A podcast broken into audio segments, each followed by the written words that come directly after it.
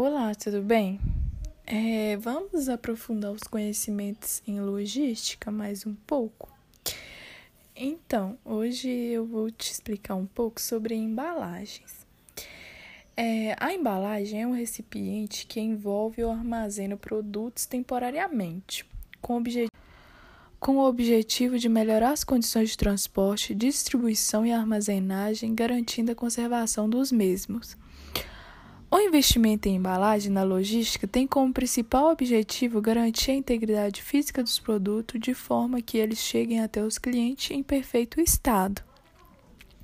É, vamos aprofundar o conhecimento também, mais um pouco. Vou lhe falar um pouco agora sobre os tipos de embalagem logística.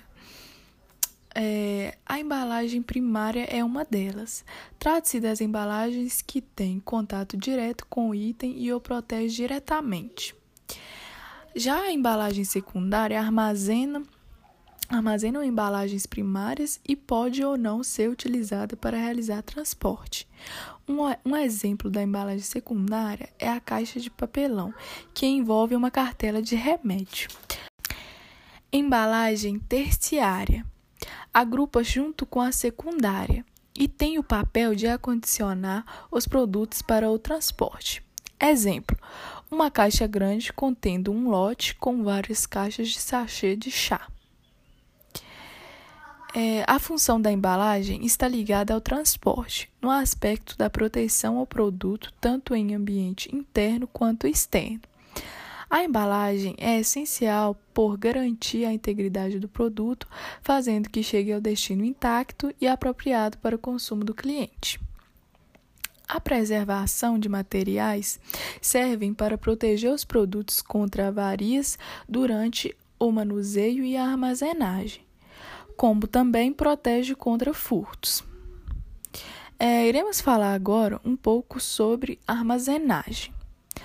Armazenar consiste em acondicionar materiais em seu próprio determinado local, de acordo com seu peso, tamanho, estrutura e necessidades especiais, movimentando-os para entrar e sair destes locais, quando for solicitado, tendo como regra o melhor aproveitamento da área disponível, no sentido vertical ou na horizontal.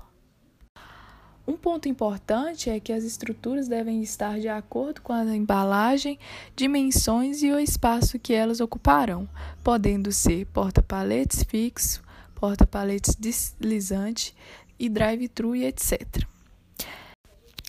Os equipamentos de movimentação e armazenagem são empilhadeiras, ponte rolante, palete, paleteira, pórtico fixo e pórtico rolante. É, e por fim, temos o recebimento, conferência e expedição, que é um momento importante para a empresa. Precisamos estar atentos para que não ocorra falhas. Vale lembrar também sobre o transporte. O transporte é a parte fundamental da área da logística. Sem ele, o produto não se movimenta no mercado e, consequentemente, não chegará ao consumidor final. É, o transporte pode ser rodoviário, aéreo, ferroviário, marítimo, costeiro, fluvial e doutoviário. Para executarmos o deslocamento, é necessário arcar com os custos de tudo, não é mesmo? Então vamos falar sobre o custo de locomoção do frete pode ser dividido em dois tipos: frete CIF, o pagamento e o custo do frete é de inteira responsabilidade do fornecedor, sem nenhum custo adicional para o cliente, e o frete FOB. Ao contrário do frete anterior, neste caso, o custo do frete fica por conta do cliente, sem nenhum custo ao fornecedor. É, irei mencionar também a logística verde reversa. A logística verde tem como objetivo aplicar métodos mais sustentáveis, desde o despacho ao transporte e reciclagem. Já a logística reversa trabalha com o propósito de cortar custo e possibilitar um sistema que o retorno de resíduos e materiais relacionados aos seus produtos para recuso ou revenda. Isso foi um pouco do que eu entendi. Eu espero que você tenha entendido. Muito obrigado pela atenção.